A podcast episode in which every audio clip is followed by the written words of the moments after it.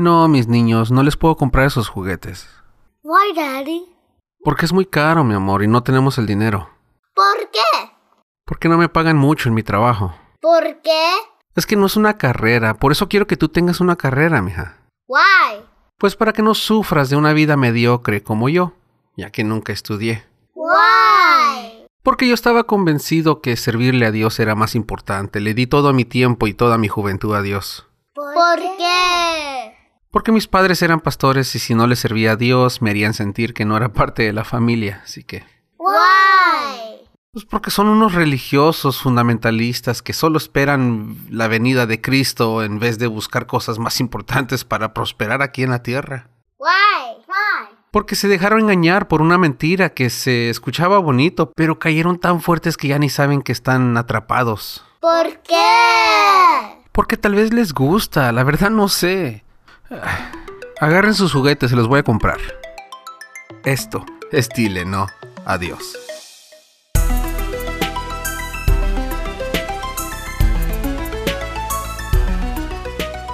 Digamos que Dios de repente se nos revela.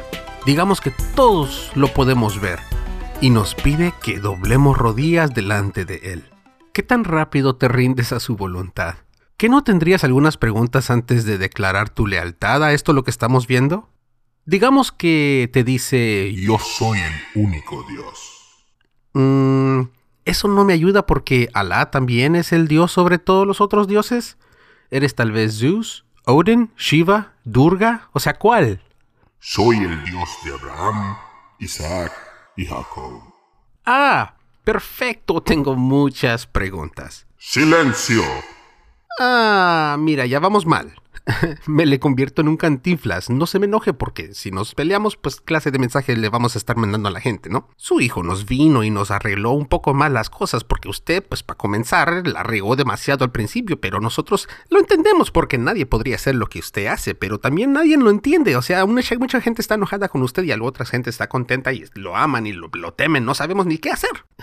ok, pero sí, en serio, si Dios realmente se presenta ¿Por qué aliarte con un dios intolerante? Es como rendirte a Loki, como en la película original de los Avengers. ¿Solo lo harías por temor a la muerte o sufrimiento?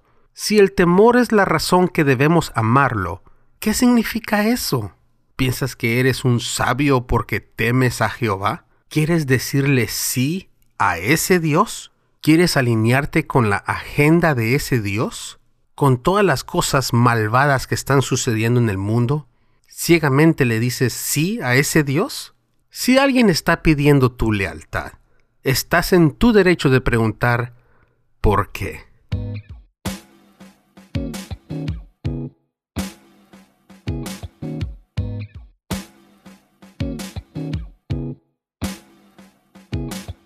Bueno, este episodio viene influenciado por el libro llamado Divinity of Doubt por Vincent Bugliosi.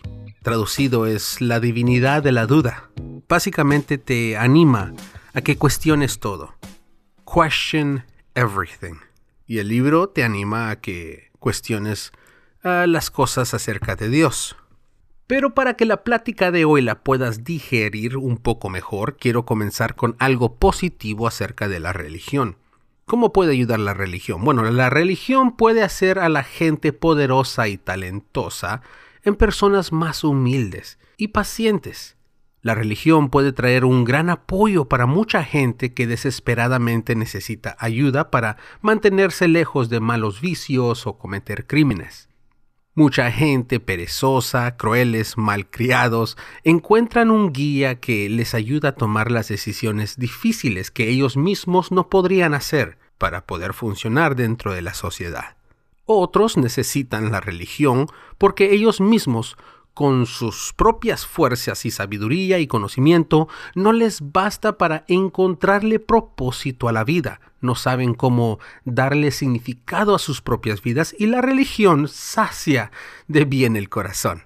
Así que como la religión es un tipo de autoayuda, no debería de ser sorpresa lo que estoy a punto de decir. La mayoría de la gente ve lo que esperan ver, lo que quieren ver, lo que la sabiduría convencional les dice lo que deben ver, no lo que está delante de ellos, aunque la evidencia en contra de la religión está clara como el cristal, ellos seguirán creyendo en lo que quieren creer. Y yo entiendo esto muy bien porque yo fui un evangélico pentecostés por casi toda mi vida y hasta ahora es que estoy cambiando mi manera de pensar. Pero eso es porque me comencé a hacer preguntas, comencé a cuestionar todo acerca de la Biblia, acerca de Dios, acerca de qué significa tener una relación con Dios, porque vi muchas cosas muy injustas y buscando por respuestas encontré esta frase por Gertrude Stein, que dice, no hay respuesta, nunca va a haber respuesta, nunca ha habido respuesta. Esta es la respuesta. Desde que tenemos un récord en nuestra historia, la humanidad siempre ha buscado un auxilio que venga desde el cielo y un tipo de significado a nuestra vida después de la muerte. Para los que creen en un Dios, son conocidos como theists, y los que no son atheists, o sea, eres un creyente o un ateo. Y también están los agnósticos. Los agnósticos somos los que no podemos comprobar si hay un Dios o que no hay un Dios. Simplemente no sabemos. Pero normalmente el debate siempre es algo acerca de que si existe Dios o no, si Él es real o falso, una mentira o la verdad. Y para este episodio quiero enfocarme en algunos de esos argumentos donde yo mismo me he hecho esa pregunta de por qué, why, por qué seguimos a ese Dios.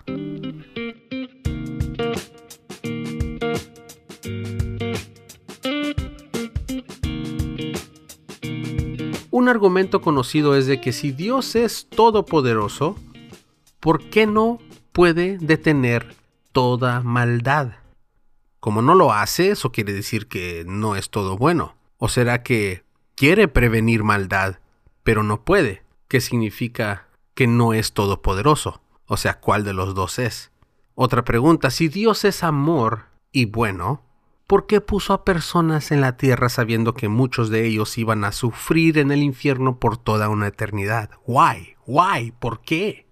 Supuestamente una de muchas respuestas es que Dios nos da voluntad libre, free will, o libre albedrío.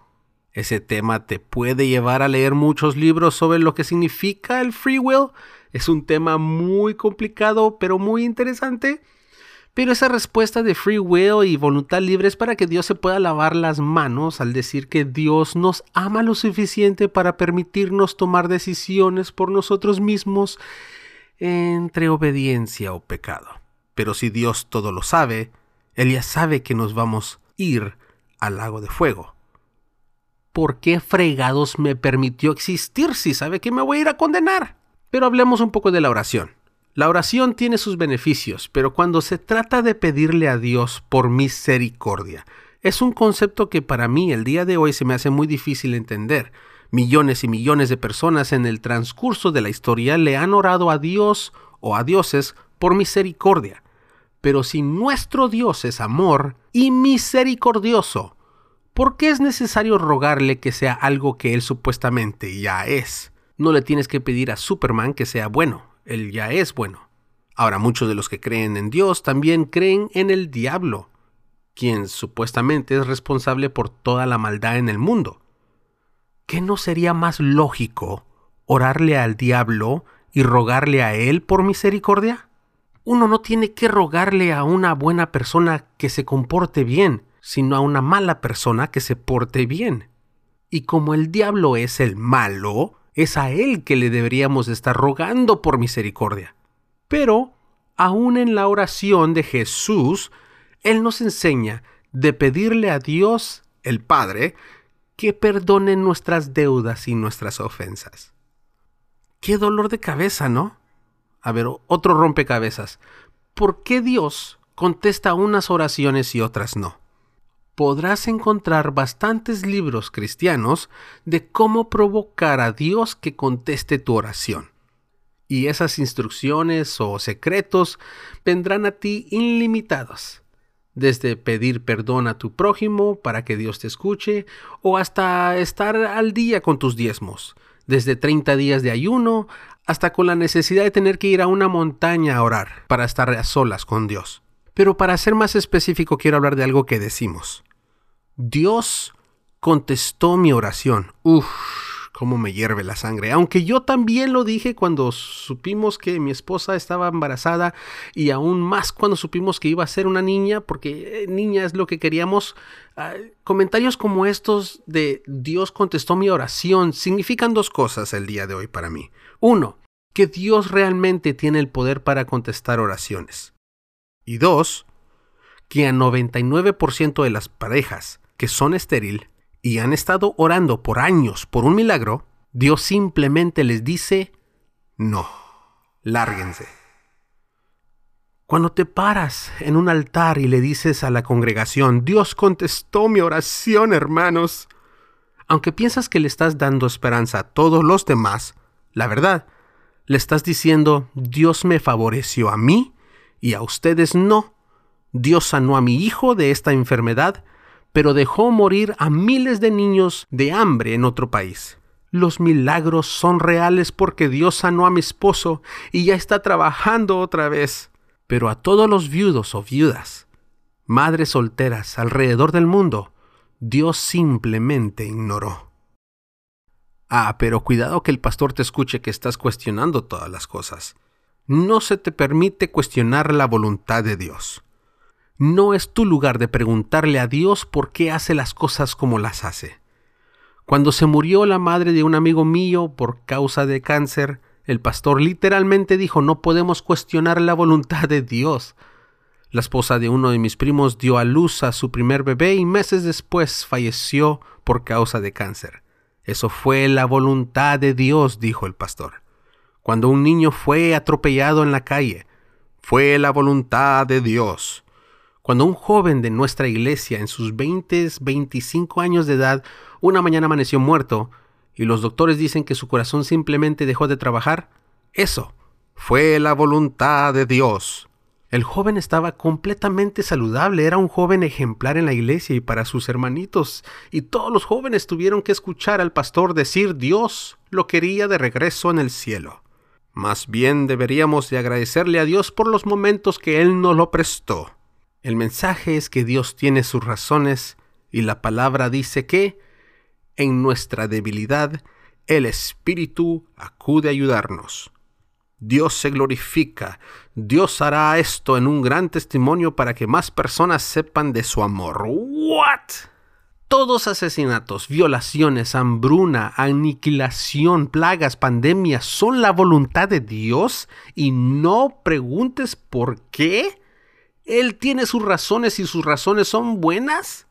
Pero la pregunta es, si un buen Dios, un Dios de amor, no detiene la maldad, ¿por qué debemos de creer que hay una buena razón para todas estas cosas? ¿Quiénes son estas personas que nos tratan de engañar diciendo que cuando se trata de Dios debemos rechazar todo tipo de razonamiento, lógica, sabiduría convencional y todo sentido común? Simplemente aceptar que hay una buena razón de parte de Dios para cada tragedia en todo el mundo. Dios usó la pandemia del COVID-19 para unirnos. Ah, sí, cómo no, y andamos bien unidos. ¿Cuántos libros no salieron de esta pandemia y cómo Dios la está usando para glorificar su reino? ¡Qué lavado de mente!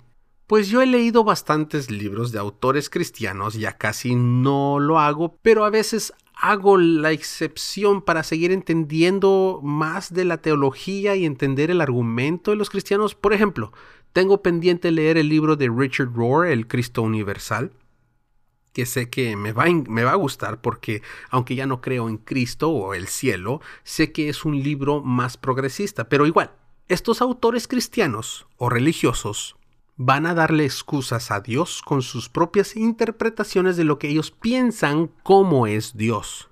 Esto tiene un nombre, a ver si lo puedo decir, es antropomorfismo, antropomorfismo. Creo que lo dije bien. La definición es atribución de forma o cualidades humanas a lo que no es humano, en especial a divinidades, animales o cosas. Así que cada libro cristiano que leas no es que ellos saben realmente quién es Dios, no es que ellos realmente entendieron las escrituras, no es que ellos saben las historias reales detrás de lo que está escrito, es simplemente que ellos creen que es correcto. Pero como no podemos recolectar evidencia y hacer exámenes de Dios, tendremos que trabajar con lo que otra persona piense quién es Dios. Básicamente así es como se escribieron los cuatro evangelios. Y estoy preparando un episodio para toda esta información, pero te doy un repaso rapidito.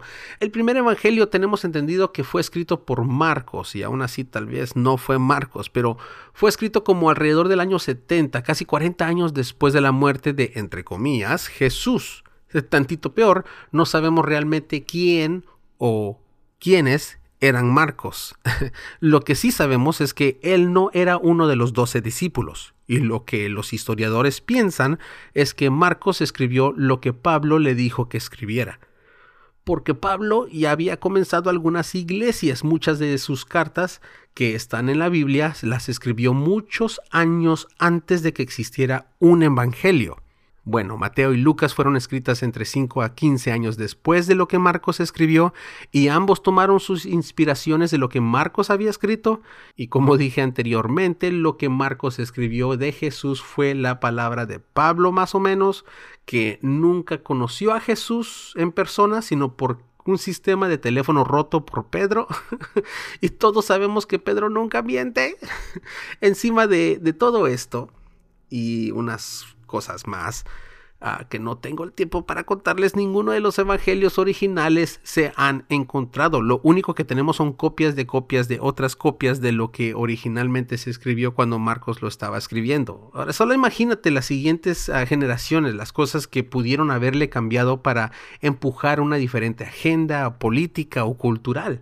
Supuestamente Marcos originalmente solo tenía nueve capítulos y lo saben porque del décimo capítulo en adelante la manera que la historia se escribe no tiene la misma vibra del autor de los primeros nueve capítulos. Pero no los quiero aburrir con eso, más bien quiero poder ponerle mucha atención y mucho detalle a esa explicación, pero me emociono de hablar de esto porque pues es algo que ah, me ayuda a poner los pies sobre la tierra. Y una cosita pequeña que es como preámbulo, Lucas era griego y eso es muy importante para lo que él escribió, pero se los dejo para el otro episodio.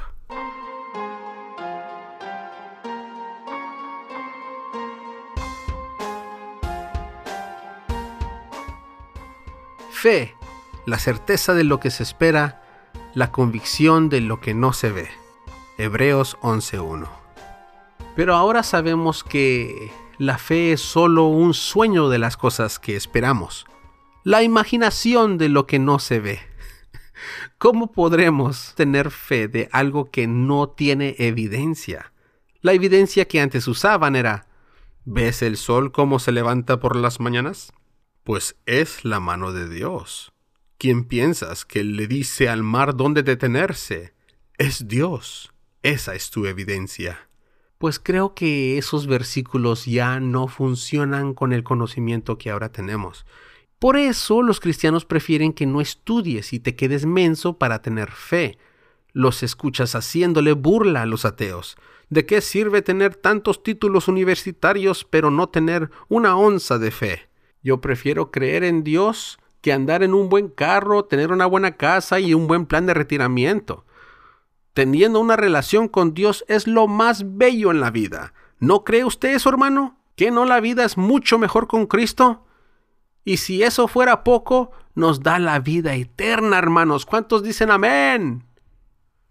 La gente cree que los ateos somos unos arrogantes creen que nosotros queremos crear nuestra propia importancia usando nuestro propio entendimiento y conocimiento, formando nuestra propia manera de vivir, es arrogante. Cuando la verdad, creer que todo el universo fue creado para nosotros, es mucho más arrogante. Pero ya me callo, si, si realmente quieres tener fe está bien, pero considera esto. ¿Es bueno tener fe en algo que nos ataca nuestra capacidad de usar nuestro sentido común? ¿Algo que quiere impedir que razonemos las cosas? ¿Cuál es la razón que voluntariamente vamos a tener fe en algo que no tiene lógica o es injusta? Benjamin Franklin lo dijo así: The way to see by faith is to shut the eyes of reason. En palabras más sencillas, si quieres creer en Dios, si quieres tener fe, te tienes que apendejar. tienes que apagar tu cerebro un poquito. Olvida todo lo que has aprendido con las experiencias que la vida te ha dado. Olvídate de todo lo que nuestros antepasados han descubierto con ciencia y con experiencia, con el sudor de la frente, y solo adopta esta teología inventada de lo que creemos que es Dios. Y si logras a quedarte menso, perdón, manso, pues ahora tus pastores, tus padrecitos, tus líderes espirituales, tus padres espirituales tendrán la sabiduría que tú ya no tienes. Y eso les ayuda a inflarse y se podrán apoderar sobre ti y sobre tu familia. Oyes, hablando de eso, qué bonito, ¿no? Qué bonito ser pastor. Es tan rico tener poder sobre otros. Porque estás en un lugar de poder. Piensas que tienes mayor sabiduría que los demás. Y la Biblia te ayuda a pendejar la gente para que siempre estés arriba de ellos. Tu palabra es la ley porque la palabra es de Dios. Y ahí los escuchas, es que yo siento el llamado de Dios, Dios me quiere usar, yo sé que Dios me va a hacer un pastor un día de estos. Estás tratando de decir, yo quiero ser importante, es lo que básicamente estás diciendo. Sí, claro, quieres sentirte todo un hombre, eres muy macho y quieres el poder sobre otros. O tal vez simplemente quieres ayudar a otros, tienes un buen corazón, pero los católicos no te dejan tener ese poder hasta años después de cumplir con todos los requisitos de ser un padre pero los cristianos tomamos a quien sea de la calle y los, los subimos al púlpito y ya son pastores. Pueden ser pastor hoy mismo después de convertirse. es así que muchos salen heridos y abusados por el liderazgo de nuestras iglesias en el cristianismo. Ay, ay, ay. Un chiste para salir de esto tan incómodo. Anthony Bourdain dijo que él nunca comería en un restaurante con un sanitario sucio. Si no se preocupan del baño, ¿Qué se van a andar preocupando de la cocina y el área donde preparan la comida? Yo diría esto de las iglesias. Yo nunca volveré a una iglesia donde las coristas o el salmista no saben cantar. si el pastor no se avergüenza lo suficiente para bajarlos, no quiero escuchar nada lo que él tiene que decir. Yo sé que mucha gente vive ocupada y no tiene tiempo para estudiar y aprender todo lo que la humanidad ha aprendido a pasar los años. Pero sí existen mejores respuestas que Dios. Sí tenemos cosas en concreto, sí tenemos evidencias y teorías que son más probables que la probabilidad de un Dios. Cuestionar la religión es peligroso. En algunos lugares te matan. cuestionando tu religión es también cómo se comienzan nuevas religiones. Dudar, mis amigos, es atormentador. Para ver lo mucho que alguien puede sufrir por dudar, lean el libro de La Noche Oscura del Alma o simplemente lean la historia de San Agustín, es terrible. Aún la historia de Martín Lutero, alguien que no quería cambiar la religión, sino simplemente no le gustaba la manera que la iglesia pedía dinero para asegurarle a la gente una entrada al cielo se encuentran muchas historias de personas que los asesinaron, los mataron, los metieron en la cárcel por cuestionar la religión. Espero que no estés en esa situación, pero si no estás feliz y a este tema de Dios te pone un poco incómodo, es tiempo de decirle no a Dios, por lo menos al Dios que se nos enseñó en la Biblia. Mis amigos, esto es Dile no a Dios yo soy Isaac Mendoza, gracias por tu tiempo.